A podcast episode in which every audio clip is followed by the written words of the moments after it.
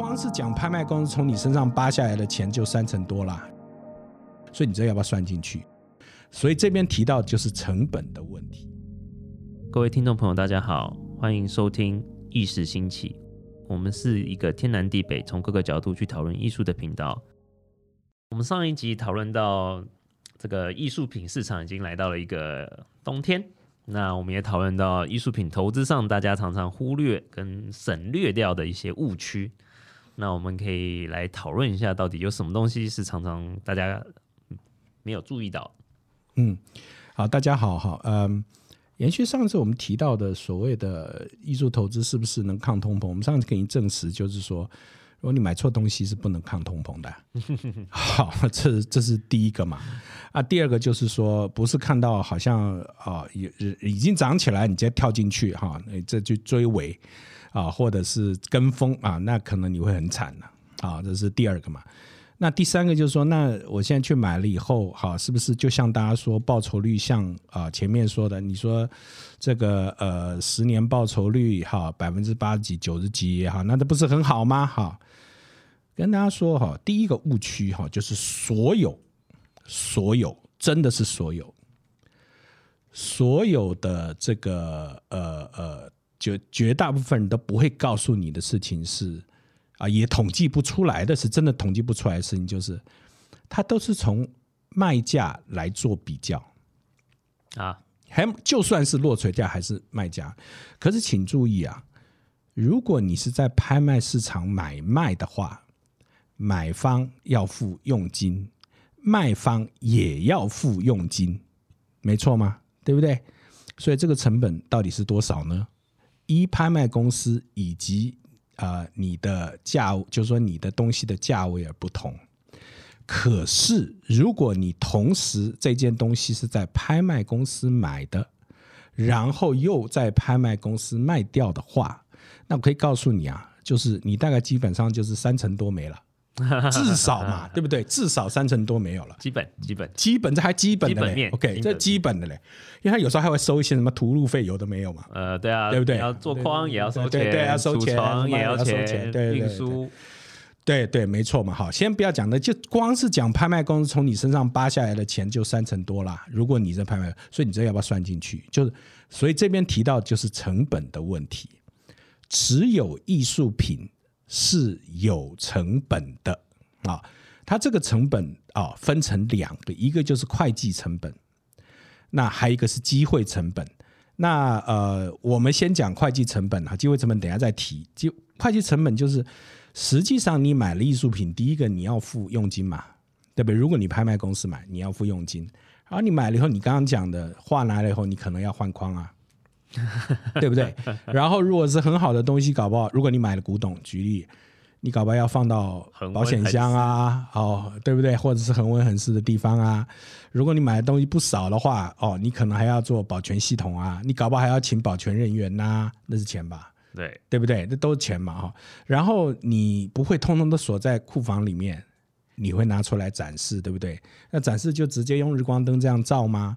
不会吧，对不对？所以你还是要做一些装潢嘛，搭配，对不对？搭配嘛，还是一定要嘛，对不对？好，然后呢，你可能还要借展出去，哈，那那个又是运费啊。当然，你可能借展可以收到钱了。对对，很好的艺术品，你该保险吧？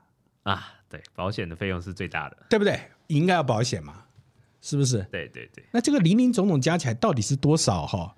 我们不能够呃绝对告诉你是多少哈，就要看你的东西而定。可是这你要算进去吧，对不对？这个很清楚，这要算进去嘛，是不是？等到你卖掉的时候，当然啊，拍卖公司卖的你要付佣金。啊，你说我不要透过拍卖公司，我私下卖卖回去，以前卖给我的艺廊，然后就比较简单一点，不要收佣金是没有错，很多成那个很多的这个费用都都减少了，没有错。啊，可是有时候。好，一郎向你收购回去回购的价格，可能不见得比起你在拍卖公司期待，好像有一个非常特殊的人物去拿一个拼命在举，然后爆冲，基本上你你不太可能这样，就不能有这个期待，你不能有这样期待了。所以，所以这样零零总总算起来，这种会计成本似乎是应该考虑的。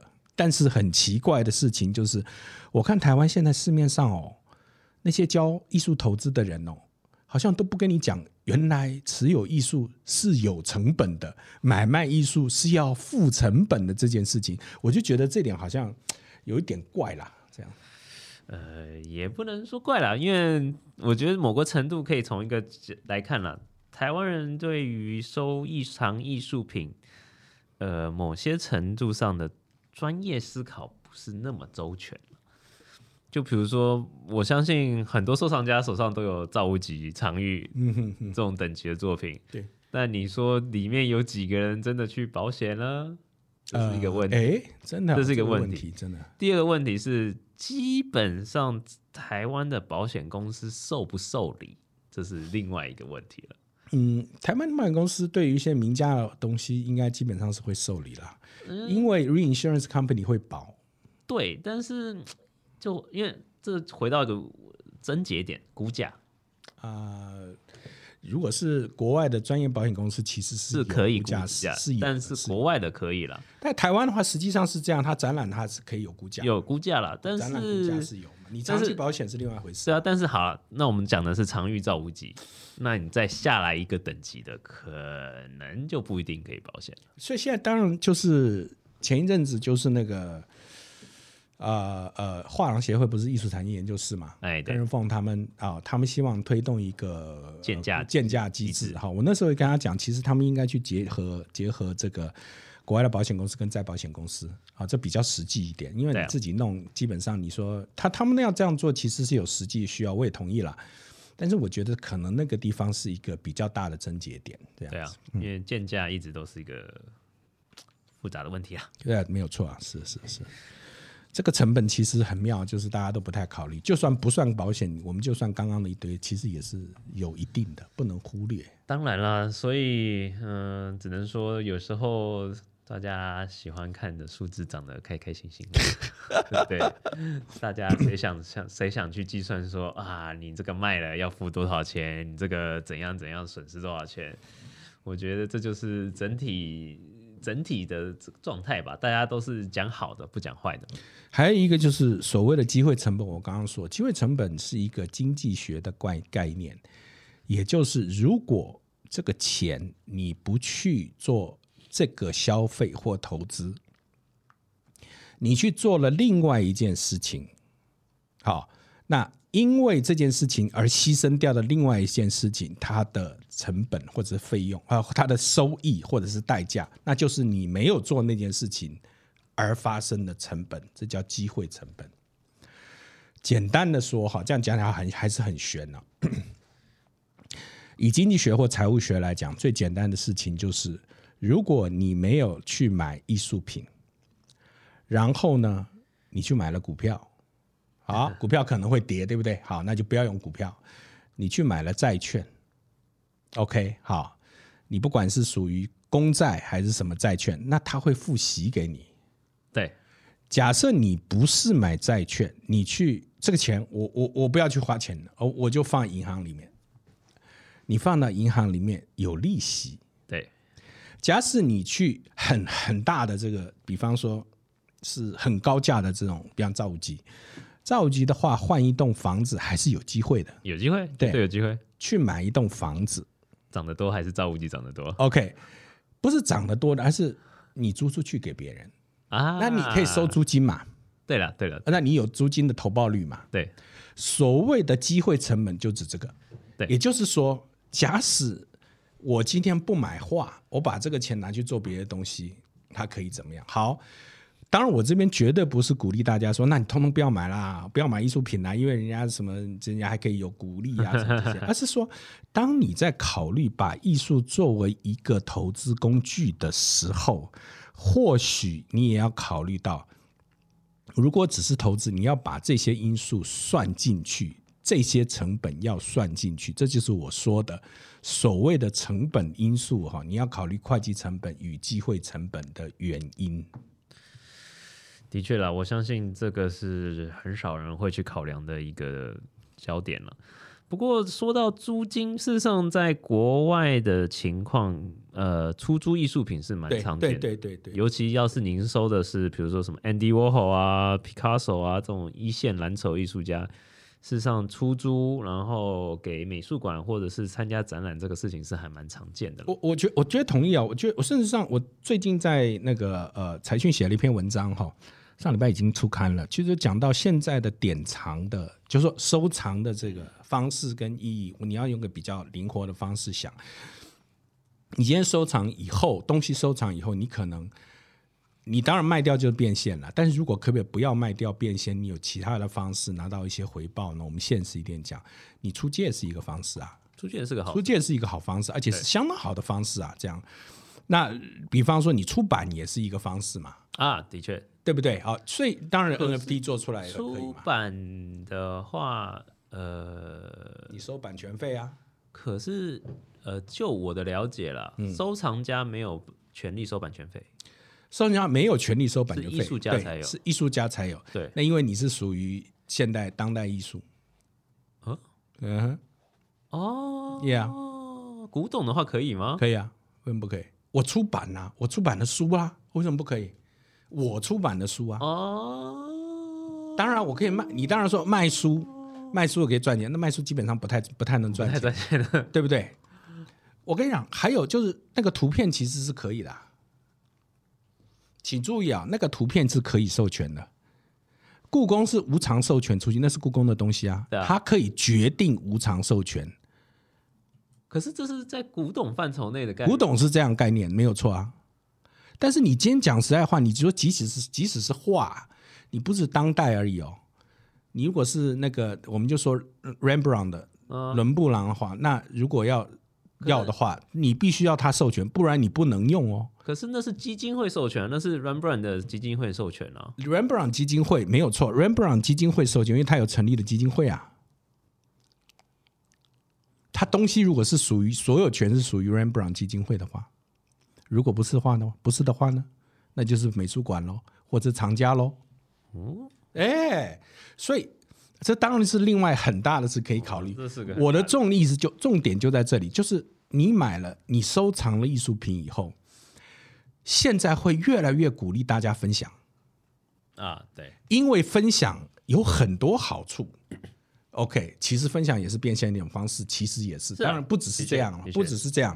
但是我们现在讲投资的话，就是提到，就是你可能要用不同的观念去看这件事情，艺术的收藏这件事我一直投资，而不是好像大家说哦，我买好像买一个股票一样，然后买了以后几年以后卖掉。那我觉得这样子可能跟你想的不一样，就是你可能没算到成本的问题，你没想到机会成本的问题，你没想到更好的方式来促进你的艺术收藏的分享，然后分享的方式对，分享方式其实是让你的艺术品增值，增值是两个值哦，一个值是艺术艺术的分享，因为越来越多人肯定你的话，当然你的艺术。内生的价值其实是会更高，因为大家都认识这个艺术家或者这个作品嘛，特别是一定是这样嘛。另外，实际上它是有报酬率，它不是没有报酬率的。是的，就很多人很多人不太愿意想到这个，实际上我是觉得说有点，国外那些机构收藏者都会想这些事情基本上都会都会都会都会。对，台湾还是比较台湾还是比较稍微起步一点啦。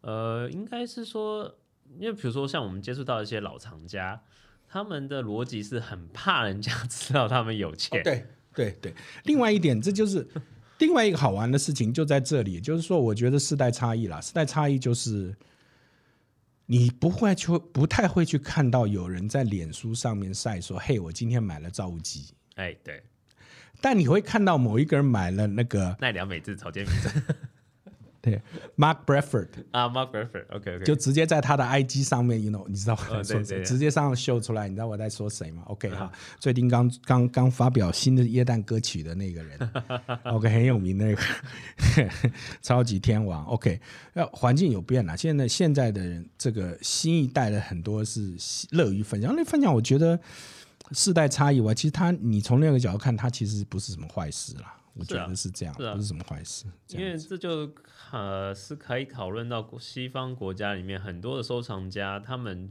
很积极的去建立这个分享机制，但实际上他们同在分享的同时，也建立自己的影响力了。对，没错，没错，没错。那这影响力是相辅相成的，所以就是像之前呃，佳士的那个是那是 Allen 什么啊，Paul Allen，Paul Allen 的作品，因为他是 Paul Allen，所以那些作品藏品，对对，收藏品，他的收藏就是镀金了。对，没错，这是很直接的一个影响力了。对啊，对啊，对啊，对啊，是这样子啊。那讲到回过头来，我们刚刚是讲到这个成本问题嘛？对，OK。那还有一个问题就是，很多人都喜欢说，我是不是我是不是快进快出？好，那我刚我上次已经提到快进快出不好，好，但是但是为什么会有这个情况？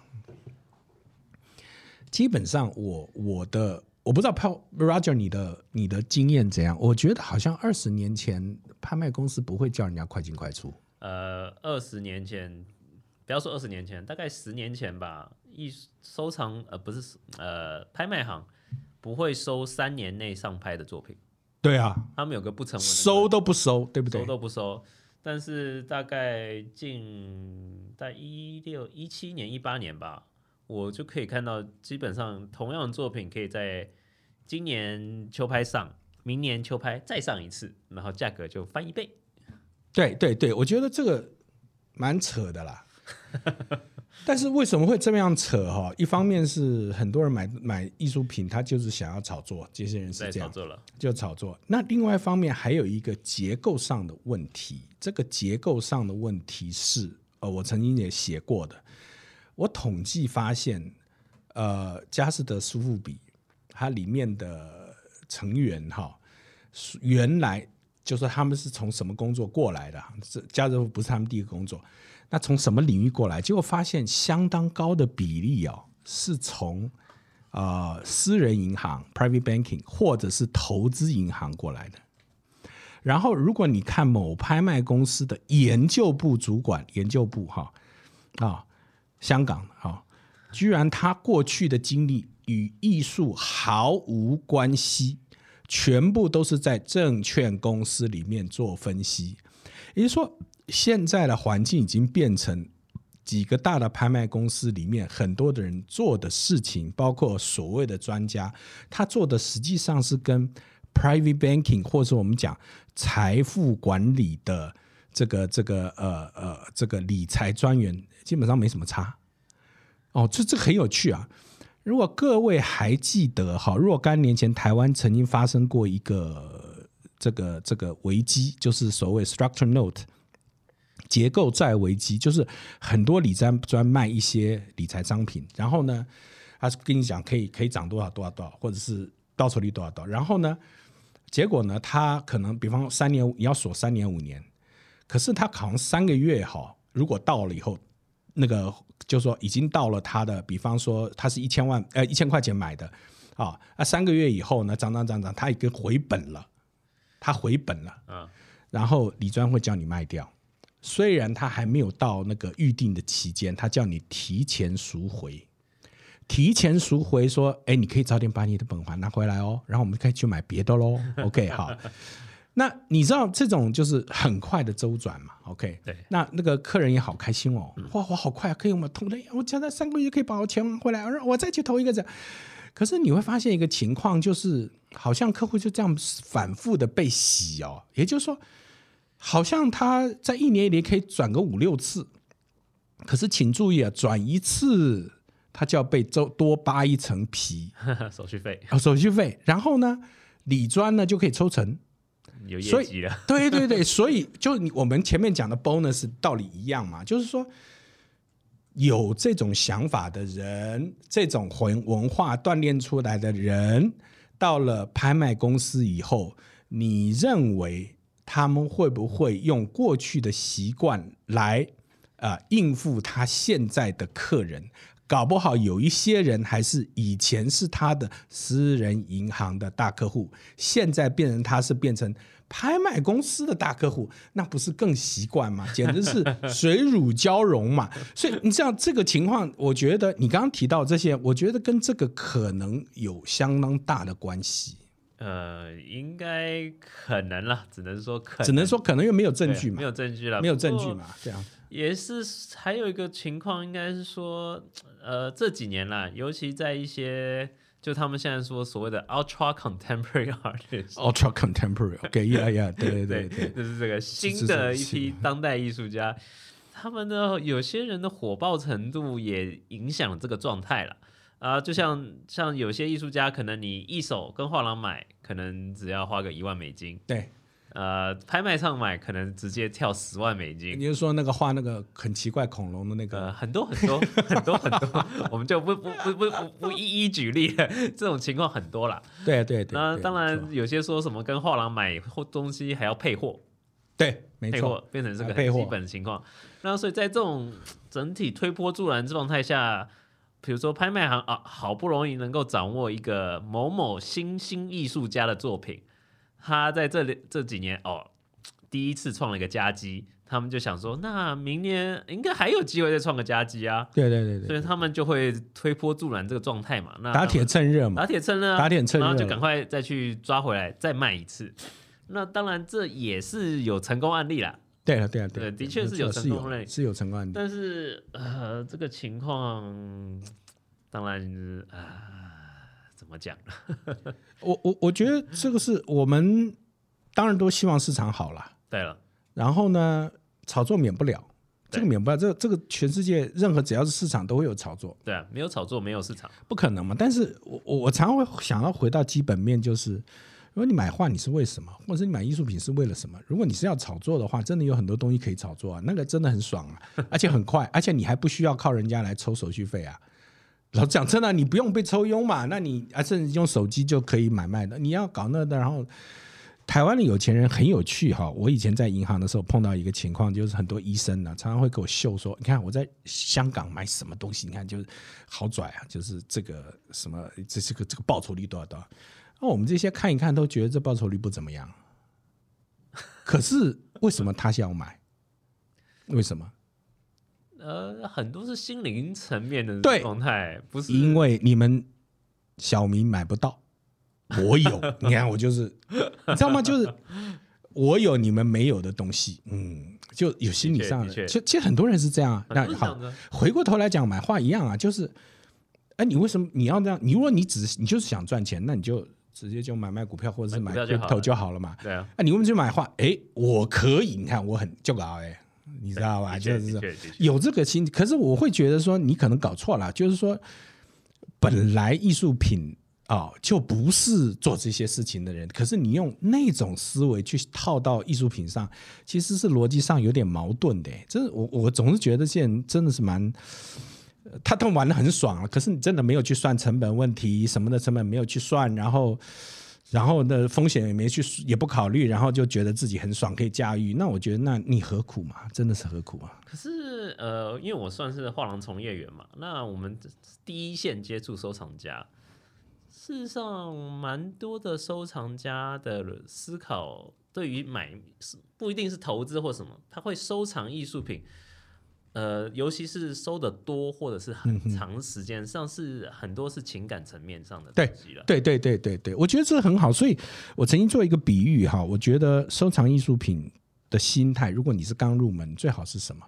我觉得最好的心态是两种，一种就是我是为了装潢，啊我装潢我家里面。那你说这好像很俗不俗啊？很多人事实上，你这任何人都知道啊，这是很刚，这是刚性需求啊。你有一个房子，我是说实在话，我也蛮赞成说，如果房子落成，你摆幅画，其实摆幅画很好啊，很漂亮啊，很漂亮，很好，有什么不好的，对不对？买壁纸好啊。那请问一下，那你会计较说你的装潢可以增值吗？不会吧？不会啊，不会啊、不会嘛，对不对？你就不一样嘛，可以哈，啊，你会看了很爽嘛，对啊对不对？好，第二个心态，我曾经写过的就是，买艺术品有点想，有点像买养什么养宠物，像养宠物。好，养宠物的什么意思？就是说，第一个就是你会跟你的猫跟狗计较你，就是你抓了多少老鼠，要不然我不吃了多给你吃多少什么，你不会这样计较吧？你不会嘛？的确对不对？不会嘛？猫跟狗对你带来的是什么？你说，因为它要生纯种的什么什么，我可以赚钱，应该不太会吧？少不太会，少数 少数很少嘛，很少嘛，对不对？好，你比较不会有这种心态嘛。可是你养了一个猫跟一个狗以后，你会做的第一件事情是什么？取名字。啊，为什么你要取名字？做这个这这个什么交流因为它已经变成是你的家人了，啊？对不对？对对变成你的家人了，所以你的心态开始不同了。你对你的家人，你要怎样？你对你家人，你当然是爱他跟照顾他啦。的确，然后猫跟狗会回馈你的哦，对不对？它会回馈你的啊啊。狗当然是忠心，猫的话，你真不要讲别的啊。冬天像这么冷的冬天里面，抱一只猫在怀里面，然后抚摸它，人家说还可以防湿质嘞。哦不不，这真的就是那种那种抚慰，就是养宠，因为我家里有养宠物啊，所以这种感觉是不一样它这个它会回馈的。那艺术品会不会回馈？会啊，会当然会啊，对不对？对好的艺术品绝对会回馈你的心灵嘛。是对不对？是所以我认为你收藏艺术品呢、啊，你不管是装站站在所谓的装潢的立场，或者是宠物的立场，其实我不是说你都不要计较成本，而是说在这种情形可能是比较健全的开始的心态。哦，那这个心态呢，会让你比较没有一些不必要的得失心，或走入一些奇怪的歧途里面。然后一开始就我要买艺术品，我要去参加一些什么艺术投资的课，然后什么这些搞半天，然后看一些数字，然后就觉得我可以赚钱，什么这些等等。那我觉得很失落啦。那我觉得你会很失落。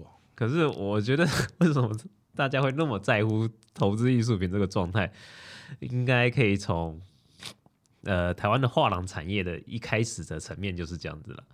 像我爸那个年代，八零嗯，八零年代吧，算是台湾最经济最好的时候。那个时候就是人家说阿破大厦，那时候画一号可以卖到台湾的画家一号可以卖到六七万台币。